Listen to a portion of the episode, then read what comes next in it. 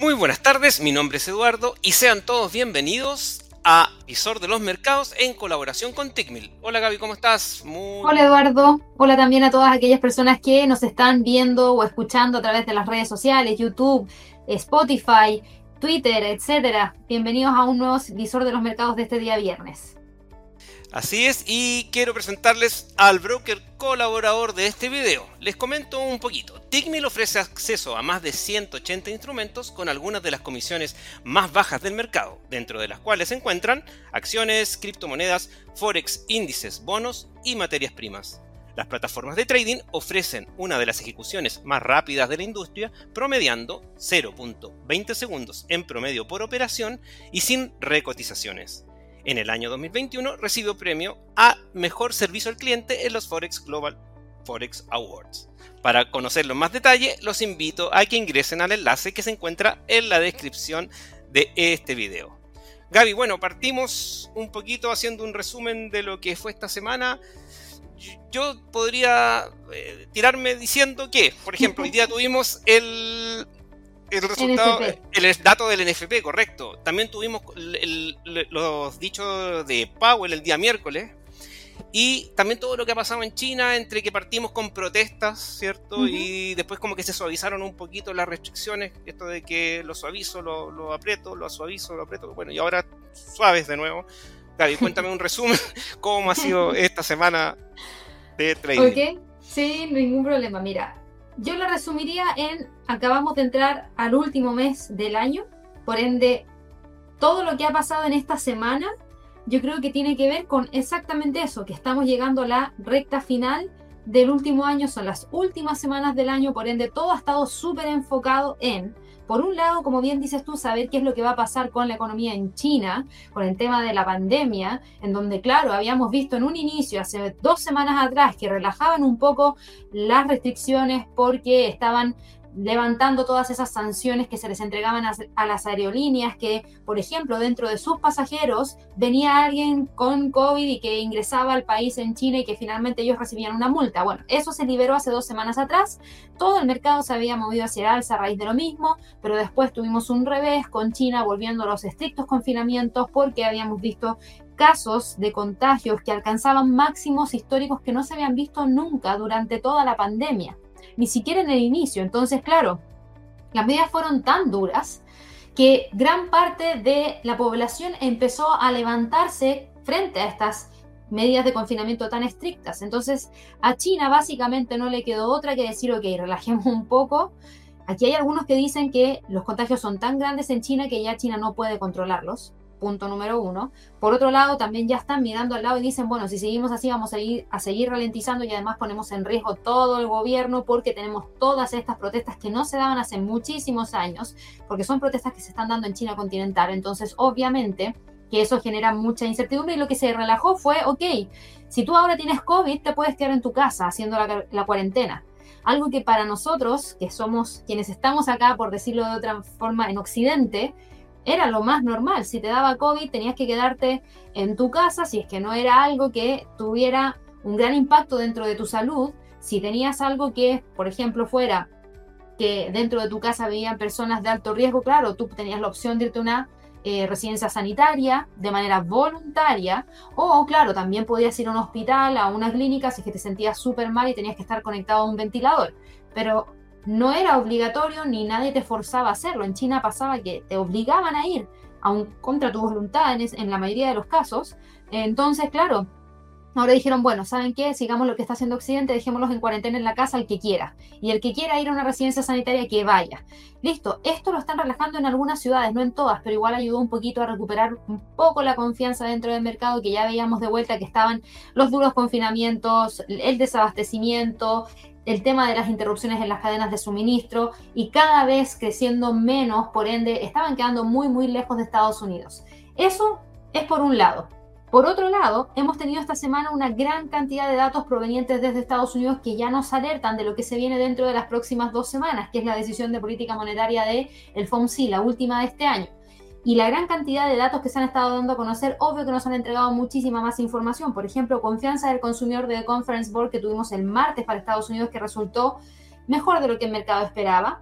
Tuvimos el miércoles las cifras de cambio del empleo en agrícola de P, que terminó reportándose en 127 mil. El Producto Interno Bruto, que fue mucho mejor de lo que el mercado esperaba, y este es un dato preliminar correspondiente al tercer trimestre de este año, cuando se publicó en un 2,9%. Entonces, aquí hubo una especie de mucho optimismo dentro del mercado por ese dato de Producto Interno Bruto y al mismo tiempo, durante ese día, obtener declaraciones de Powell, presidente de la Fed, que como bien mencionaste tú, nos entregó mucho movimiento dentro del mercado. O sea, esta vela que tenemos en el Standard Poor's del día miércoles fue a raíz de lo que dijo Powell. Fue un alza de 3,29% que vimos ese día para el Standard Poor's, fue un alza de 2,11% para el Dow Jones, fue un alza de 4,83% para el Nasdaq y un alza de 3,18% para el Russell. Mientras que para el dólar index, el dólar index ese día miércoles lo que hizo fue moverse con mucha fuerza hacia la baja cayendo 0,9%. Ayer cayendo un 1.08%. Y bueno, ¿qué fue lo que pasó? Jerome Powell nos dijo que sí, vamos a seguir teniendo una política monetaria restrictiva, de eso no hay ningún tipo de duda, pero que las alzas de tasas de interés se iban a ralentizar. Entonces el mercado con eso asumió que las próximas alzas de tasas de interés no van a ser de 75 puntos base, probablemente sean de 50 y 25 puntos base. Entonces ahí tuvo mayor optimismo el mercado para volver a invertir en estos activos de más riesgo como es el mercado accionario. O, ayer, perdón, tuvimos precios del gasto en consumo personal relajando. Entonces también hubo una especie de optimismo en ese sentido, pero que después se, vio, se vio perdón, eliminado por el PMI de manufactura del ISM para Estados Unidos que cayó a una contracción al publicarse en 49.0. Por ende, ahí también tuvimos una jornada en la cual hubo mucha incertidumbre y el Standard Poor's terminó quedándose aquí, sin romper una línea de tendencia bajista y por debajo de los 4.100. Hoy tuvimos el non-fan payroll, y el non-fan payroll sí que fue un dato que sorprendió y muchísimo porque tuvimos unas nóminas no agrícolas que resultaron mucho mejor de lo que el mercado esperaba. El dato del mes pasado fue revisado hacia el alza desde la zona de los 200, a ver si me lo arroja acá. Ver si no me lo quiere arrojar, dame un segundo. Ahí sí. Fue revisado desde los 261.000 a los 284.000 súper bien. Y en cuanto al dato publicado, se publicó mucho más alto que los 200.000 que el mercado esperaba, quedando en 263.000. Además, la tasa de desempleo se mantuvo en un 3,7%. Pero esto no fue lo más importante, sino que lo más importante vino también del lado del mercado laboral, pero que tenía que ver específicamente con el tema de crecimiento salarial. Fíjate lo que fue el crecimiento salarial. El ingreso promedio por hora trabajada en términos mensuales subió de 0,5% a 0,6% y en términos interanuales subió de 4,9 a 5,1%. Entonces el mercado volvió a especular respecto a la posibilidad de que con un mayor ingreso, con un mayor salario, mejor dicho, si las cifras de inflación empiezan a decaer, hay más dinero disponible para poder gastar, por ende el consumo podría seguir estando presente, la inflación también podría empezar a repuntar y con ello también podríamos tener mayores alzas de tasas de interés. Entonces tuvimos movimientos súper importantes el día de hoy, eso sí, una fuerte caída por parte del mercado accionario con el Standard Poor's alcanzando hoy día un mínimo en 4.002 puntos, 4.002,58 puntos para ser específicos, no logró romper los 4.000, rápidamente corrige y ahora si la vela cerrara justamente en este momento, cerraría en 4.054 puntos. El Dow Jones tuvo un movimiento más o menos similar, pero fíjense que también logró corregir la caída y mantiene la línea de tendencia alcista. El Nasdaq hizo lo mismo y se queda muy cerca de los 11.900 y el Russell también incluso ha recuperado más terreno porque está ahora mismo cotizando con un alza de 0,22%. Por otro lado, teníamos hoy día el dólar cayendo fuertemente frente a sus contrapartes en la mañana, antes de la noticia, tuvimos la noticia y el dólar se apreció con todo. Y de hecho, para eso voy a ir a un gráfico de 15 minutos. Esta es la vela que tuvimos tras el non-fan payroll. Aquí te vas a dar cuenta que sí, era una cifra súper, súper, súper importante hacia el alza. Entonces, claro, tuvimos 0,92% de movimiento alcista y ahora tenemos al precio corrigiendo todo ese movimiento hacia el alza. Ahí en ese mismo periodo tuvimos al euro dólar con una vela gigantesca para abajo y ahora quedando en dónde? En los mismos niveles antes del dato. La libra dólar lo mismo, cayó fuertemente y a dónde se quedó? Ahora en los mismos niveles antes del dato. El dólar yen hacia el alza y ahora corrigiendo. El dólar norteamericano frente al canadiense subiendo y después corrigiendo. Al australiano dólar cayendo y ahora corrigiendo y quedando prácticamente en los mismos niveles anteriores. Y lo mismo pasa con el dólar neozelandés frente al dólar. Por ende, todo este ruido de la noticia en la noticia, claro, fue súper emocionante y nosotros lo estuvimos siguiendo en línea porque tuvimos ruptura de niveles de precio clave y ahí se gatearon una cantidad de trades interesantes, pero ya todo ese ruido pasó y ahora volvemos a estar en un gráfico diario en donde se demuestra que el precio sigue estando estable en torno a los mismos niveles que veníamos viendo, porque la próxima semana tenemos un calendario económico potente y la semana siguiente también vamos a tener un calendario potente con decisiones de política monetaria. Entonces, el mercado probablemente trate de mantenerse muy tranquilo entre cada una de las jornadas a la espera de la decisión que realmente podría cambiar algo, que es el día 14 de diciembre con los datos de política monetaria que nos entregue la Fed. Así que eso es lo que ha estado pasando prácticamente en resumen, Eduardo. Eh, espero que lo hayan podido entender porque me salté de un lado para otro, pero con eso yo creo que hablé de prácticamente todo. Lo único que no hablé fue del oro. Y ojo con el oro porque sigue dando la pelea ahí en los 1800. Estupendo, Gaby. Antes de pasar a lo de la próxima semana, lo que sí les quería recordar y que viene casi como un regalo de Navidad, entre comillas, no es un regalo, atención, no es un regalo, pero ¿por qué? Por la fecha. Es, vamos a entregar nuestro curso de Lux el día 26 de diciembre, de, eh, casi terminando la Navidad. Entregamos el curso en que de qué va a tratar, creación de portafolios, gestión de riesgo y psicología. Gaby, cuéntame un poquito de qué van a tratar estos módulos que vamos a entregar el día 26 de diciembre. Sí, son seis clases intensivas, cinco sesiones telemáticas y una sesión en vivo, en donde ustedes van a poder aprender de creación de portafolios, cómo generar portafolios eficientes. Aquí hago una, un, un paréntesis porque cuando uno habla de creación de portafolios, uno tiene que responder la pregunta de cómo elijo los activos de manera apropiada. Cuando uno crea un portafolio no es buscar cualquier activo y ponerlo en la canasta de portafolio, no. La idea es que ustedes lo puedan hacer de una manera muy racional y con fundamentos por detrás. Por ende, en la primera sesión ustedes van a aprender cómo se hace la selección de activos. En la segunda sesión, ustedes van a saber responder la pregunta de, ok, ahora que ya tengo mis activos, ¿cómo lo creo de manera eficiente? Y cuando uno dice, pero no es lo mismo, no, no es lo mismo. No le voy a entregar el mismo peso a un activo que a otro activo. ¿Por qué? Porque ahí no hay eficiencia necesariamente. Vamos a colocar el peso en cada uno de los activos de manera eficiente y eso se habla en la teoría de Markowitz que Javier les va a estar explicando en detalle. El módulo 3 habla de gestión de riesgo. Obvio, primero tenemos nuestros activos, pero después que tenemos nuestros activos, como ya tenemos nuestra estrategia y la empezamos a ejecutar, bueno, ¿cómo gestiona el riesgo? Gran parte de la diferencia entre un trader rentable y otro que no lo es es la gestión del riesgo. Entonces, aquí le vamos a hablar acerca de bases estadísticas y en el módulo 4 les vamos a entregar técnicas avanzadas de selección del volumen, tipos de stop, simultaneidad de transacciones. En el módulo 5, obvio, no podemos dejar de lado el tema de las emociones. Nosotros hace un par de semanas atrás tuvimos un webinar que se llamaba eh, Los 8 errores que todo trader debiese evitar. Y ahí yo les hablé mucho de psicología del trading y Javier les va a explicar el análisis teórico de los principios de la psicología del trading de Alexander Elder, de L.R. Thomas y de Richard Thaler, que son de los exponentes más importantes de psicología del trading. Y además lo va a complementar también con la experiencia que él ya tiene dentro del mercado, que ojo, son 10 años de experiencia, es bastante. Entonces pueden aprender muchísimo respecto a este tema. Y además Después del año nuevo, volvemos con una sesión en vivo el día 3 de enero a las 11 de la mañana hora de Nueva York en una sesión que puede durar hasta 180 minutos para que ustedes hagan todas, todas las consultas que puedan tener sobre el curso, preguntas de estrategias personales, preguntas asociadas al mercado y a la contingencia.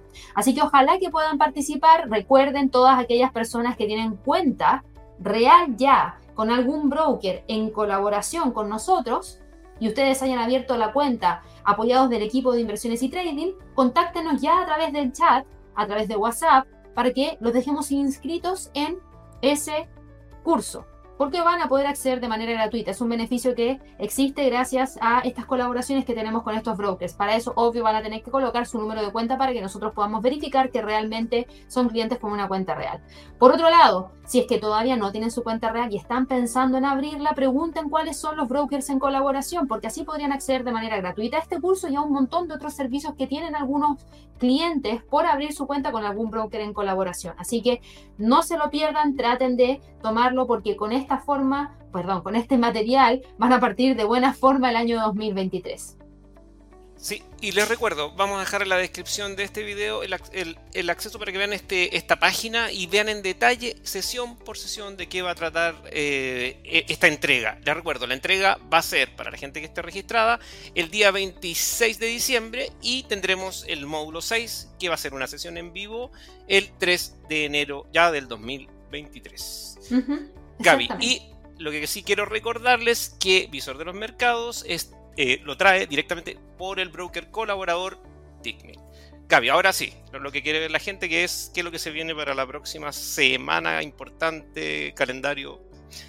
lo que se viene para la próxima semana de importante, fácil. PMI de servicios y PMI de manufactura. Fíjate el lunes, ojo, que partimos con PMI de servicios para el Reino Unido, PMI no manufacturero para Estados Unidos y después de eso, lo más relevante por lejos es la decisión de política monetaria del Banco de Reserva de Australia. Atentos ahí, se espera una alza de 25 puntos base. El martes 6 de diciembre, PMI del sector de la construcción para el Reino Unido y obviamente las cifras de crecimiento para Australia y el miércoles vamos a tener decisión de política monetaria para Canadá, donde se espera una alza de 50 puntos base. También en la sesión de Asia vamos a conocer las cifras de Producto Interno Bruto para Japón. El jueves es festivo, como ustedes pueden ver, en Argentina, Chile, Colombia y Perú. Por ende, nosotros no vamos a estar transmitiendo las sesiones de premercado ni el cierre americano porque es festivo acá y también en la oficina va a ser festivo. Así que para que ahí lo tengan presente. No se olviden que tenemos comparecencia de Christine Lagarde, presidenta del Banco Central Europeo, nuevas peticiones de subsidio por desempleo para Estados Unidos y el PMI de Ivy para Canadá. Cerramos el viernes con uno de los datos más importantes que es el índice de precio del productor.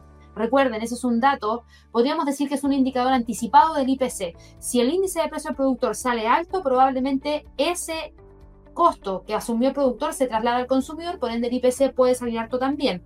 Si sale más bajo, bien porque ahí debería tender a relajar el IPC. Eso es lo que tenemos para la próxima semana, Eduardo. Entonces creo que ya estamos, no, no hay mucho más. Ya nos estaríamos viendo la próxima semana.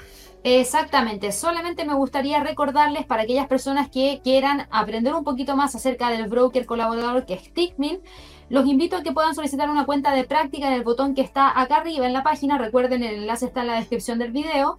Aquí ustedes pueden pinchar cuenta demo cuando vayan ahí a la página de cuenta demo, yo destaco que cuando soliciten la cuenta de práctica pueden solicitar el tipo de plataforma, ya sea MT4 o MT5, el tipo de cuenta entre la Classic Pro y la VIP, si es que son traders profesionales y el nivel de apalancamiento que con el cual podría venir configurada la cuenta, además del depósito virtual. Lo destaco porque así podrían tener una cuenta de práctica muy similar a lo que después podrían tener en una cuenta real, obviamente ajustándose a sus medidas personales. Así que ya saben, si les interesa probarlo, el enlace está en la descripción de este video. Entonces ya creo que estamos. Sí, con eso ya me despido, Eduardo. Espero que todos tengan un excelente fin de semana, que descansen muchísimo y no se olviden que el día lunes a las 8.30 hora de Nueva York partimos con un nuevo live de premercado americano. Que estén muy bien. Hasta luego. Chao.